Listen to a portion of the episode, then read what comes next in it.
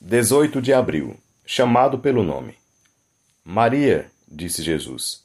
Ela virou e respondeu em hebraico: Rabone. Essa palavra quer dizer mestre. João 20:16.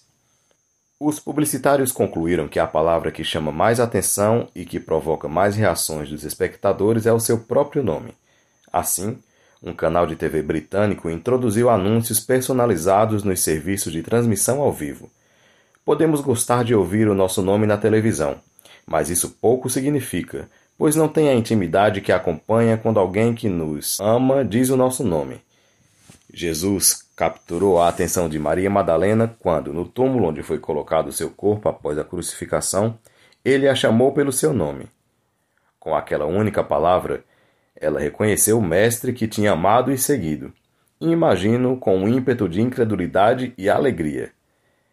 A familiaridade com que ele disse seu nome confirmou a ela que, sem dúvida, aquele que a conhecia perfeitamente estava vivo e não morto. Embora Maria tivesse compartilhado um momento único e especial com Jesus, nós também somos individualmente amados por Deus.